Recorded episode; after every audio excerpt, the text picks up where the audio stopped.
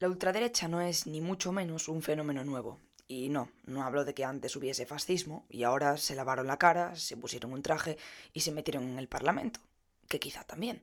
Hablo de que partidos como Vox, Amanecer Dorado o Alternativa por Alemania ya existieron antes y hoy vamos a hablar de ello y de por qué ahora estamos en la llamada cuarta ola de la ultraderecha. Bienvenidas, bienvenidos y bienvenides a Política Conciencia.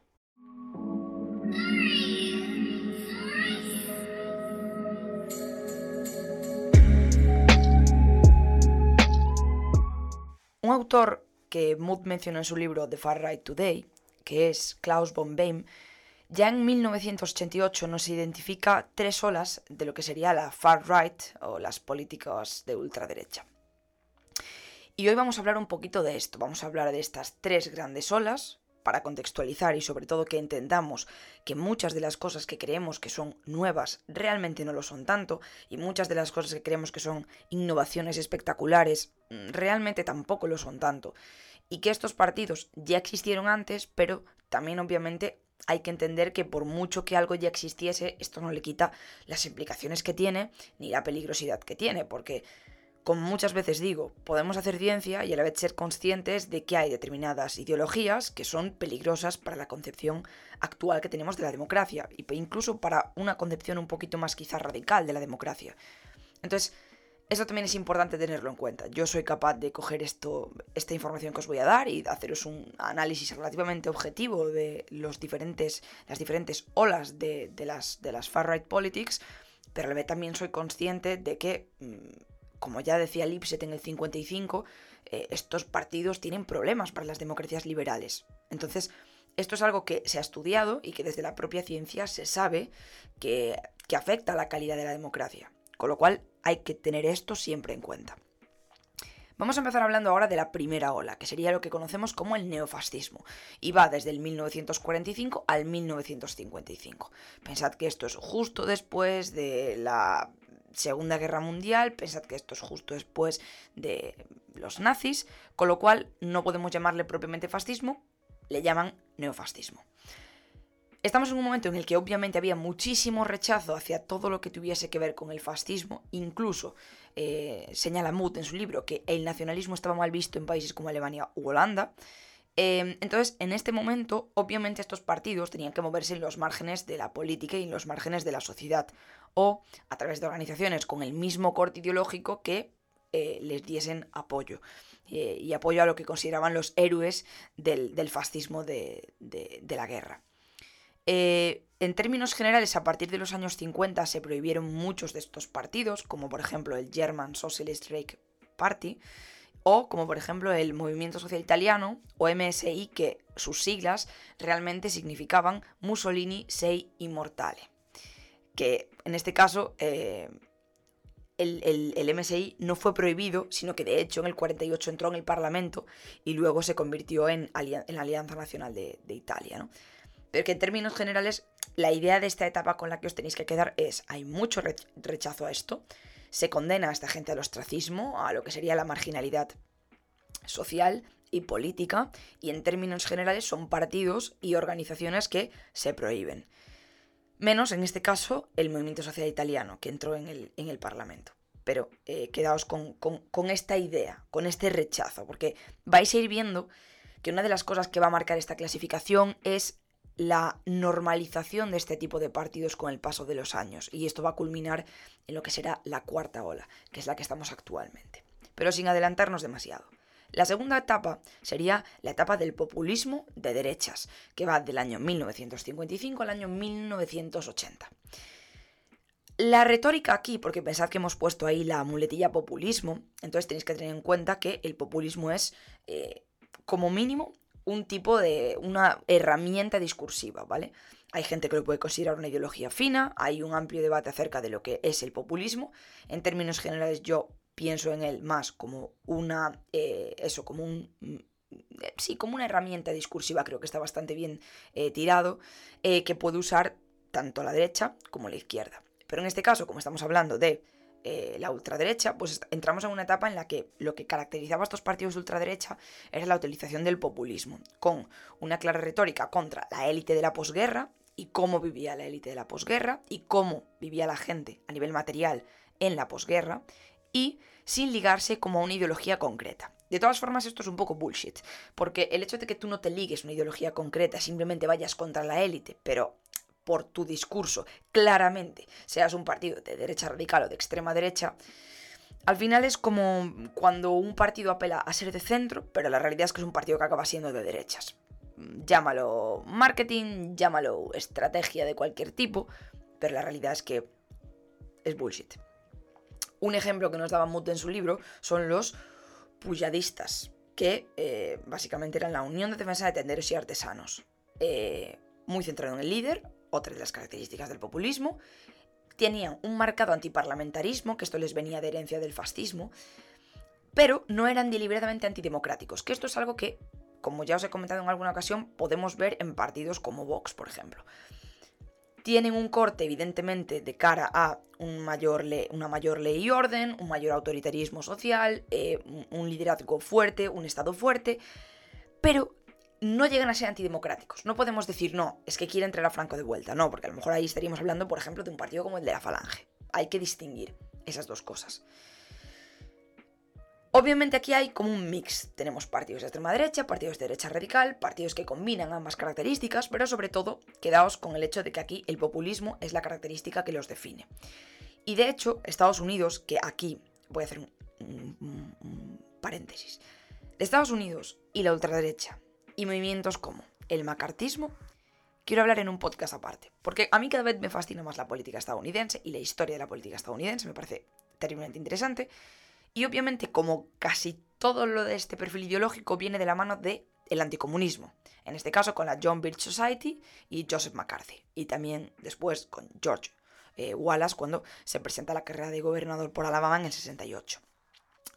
Como veis, con este último punto, Em, lo que yo quiero destacar es que Estados Unidos no se libra de muchos de los males eh, del siglo XX y XXI, eh, por mucho que no compartamos eh, con ellos la misma herencia histórica. Obviamente ellos no han pasado por un feudalismo, ellos no han pasado por muchos de los procesos históricos que ha pasado pues a lo mejor Europa o ciertas partes de Asia o whatever, pero hay ciertos movimientos que sí existen en Estados Unidos. En Estados Unidos, de hecho, a ver si me acuerdo de dejarlo en la descripción, hay, eh, hay, una, hay una, página que literalmente eh, desgrana las organizaciones de corte pues, nazi, de corte eh, de extrema derecha, etcétera, que hay en Estados Unidos a día de hoy activas.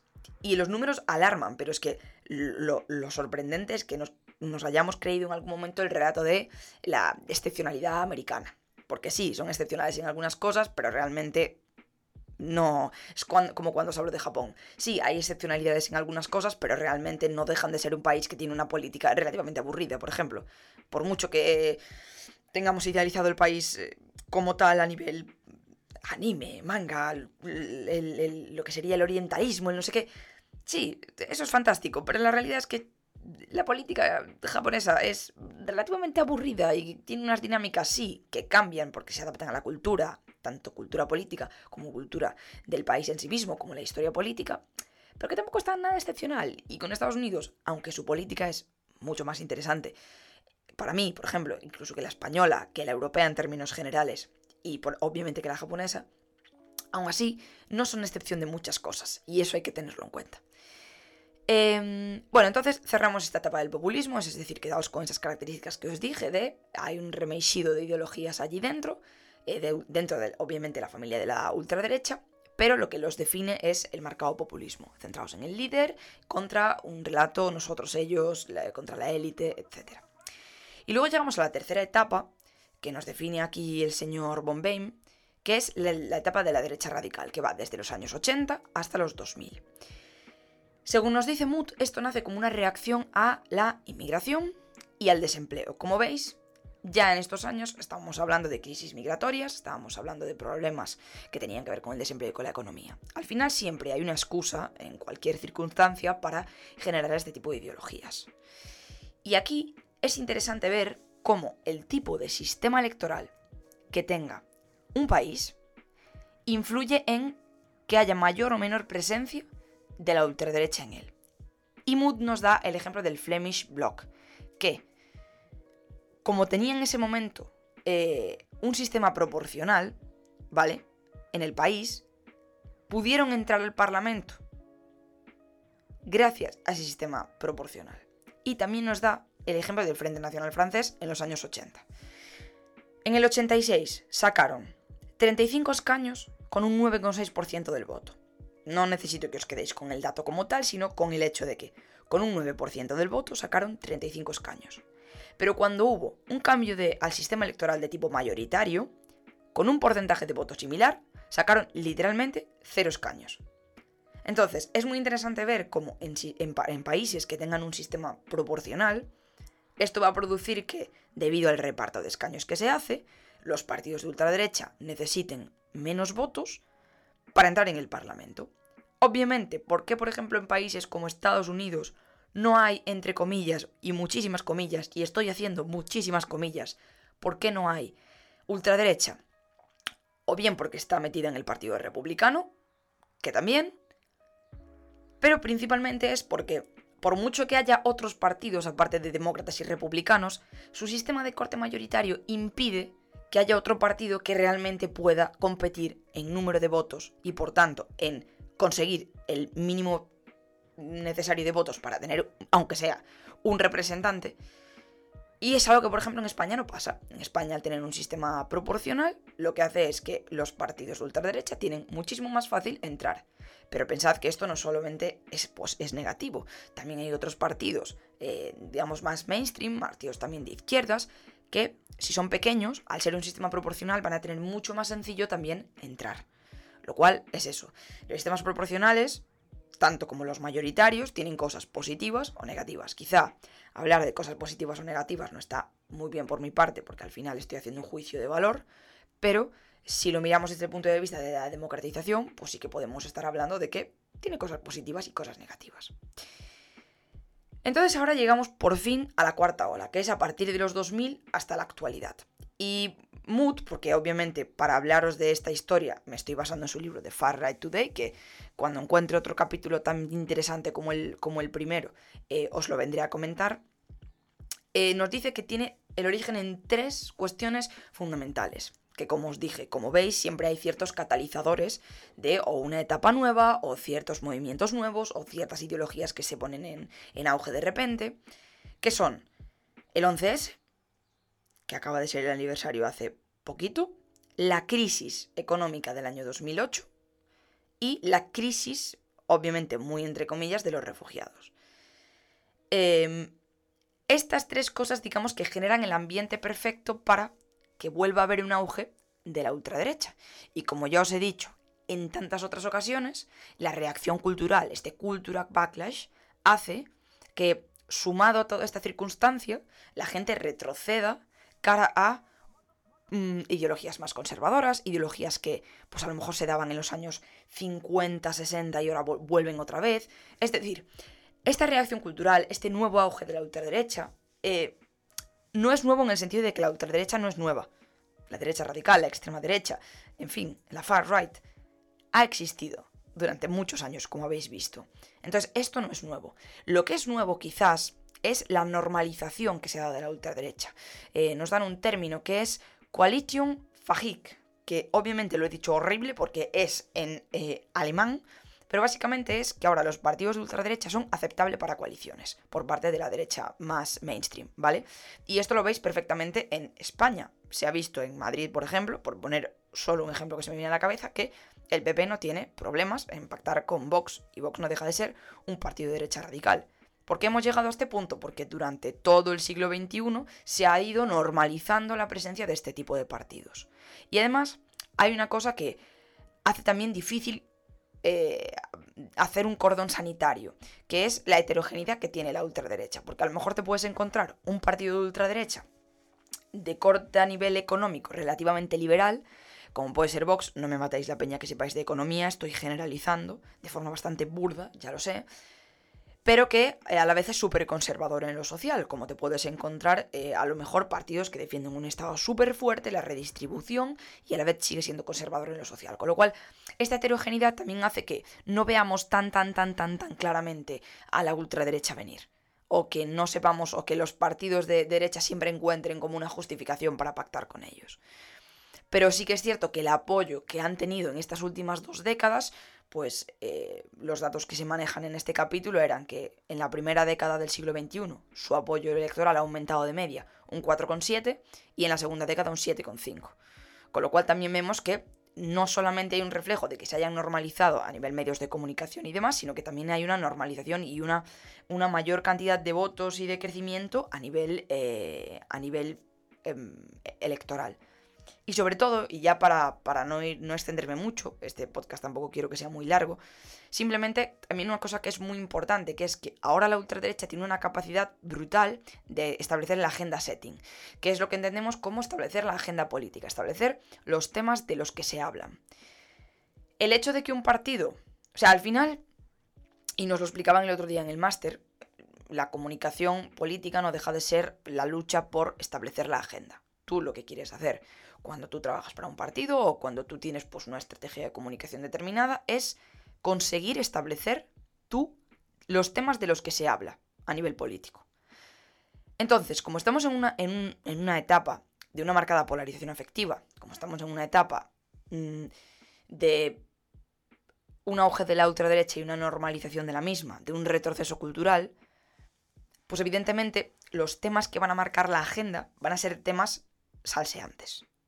Temas como la inmigración, como la diversidad sexoafectiva y de identidades, como el feminismo, es decir, temas de los cuales podamos sacar conclusiones polarizadas. Y aquí quien tiene las de ganar es la ultraderecha, porque la ultraderecha tiene un discurso muy contundente con estos temas, un discurso muy poco mainstream, muy poco políticamente correcto, que hace que cuando ponen un tema en la agenda, el resto de partidos, vuelvo a hacer comillas, se vean como obligados a entrar al trapo a, a, esa, a esa retórica, a, esos temas. Porque si obviamente Vox hace un cartel eh, mm, criminalizando a los menores no acompañados con una mentira enorme como la que pusieron ahí, em, es inevitable inevitable que tú como partido o como líder de, la oposición de este partido te posiciones de alguna forma. No puedes quedarte callado. O sea, la realidad es que siempre estamos hablando, no, es que no podemos darles voz, no podemos darles visibilidad. No podemos. Pero la realidad es que ellos juegan con la emocionalidad a flor de piel y con emociones como son el miedo, el odio, la rabia. Emociones que te dejan una huella muy grande y que hacen que eso en tu memoria perdure más tiempo.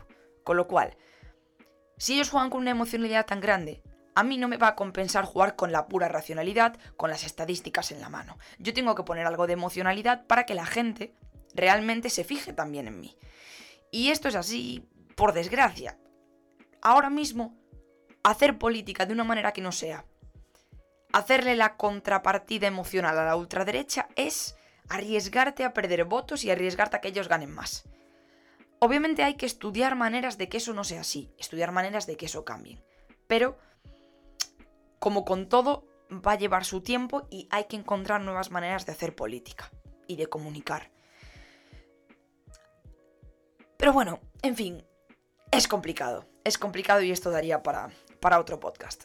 Bueno, eh, cositas. Eh, bueno, sabéis que estamos la familia de Telegram, ya somos eh, más de 80 personas, estoy muy feliz de que, de que por allí se haya pasado tanta gente. Sabéis que allí normalmente aviso de las cosas con eh, anterioridad, con lo cual también tenéis ahí un espacio para, para, para venir a preguntar dudas o para venir a debatir si queréis, pero bueno, normalmente ahí lo hago para pasar artículos, pasar mm, las cosas que voy a subir, comentaros cómo va mi existencia, como por ejemplo ahora que tengo pensado hacer un cambio de nombre en Instagram y pues evidentemente allí pues ya lo he comentado previamente antes y ellos ya se han enterado antes. Con lo cual, Telegram, tic, ya hemos hablado del tema.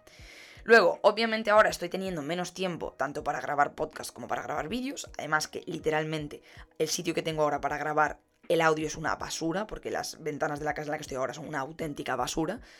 Con lo cual eh, tengo que ver cómo me gestiono y obviamente a nivel tiempo no tengo tanto tiempo como tenía antes para dedicarme a, a la divulgación. Pero obviamente no voy a dejar de hacerlo, aunque sea en formato más corto, aunque sea de la manera que sea en formato publicación, no voy a dejar de, divulgar porque me encanta, me encanta.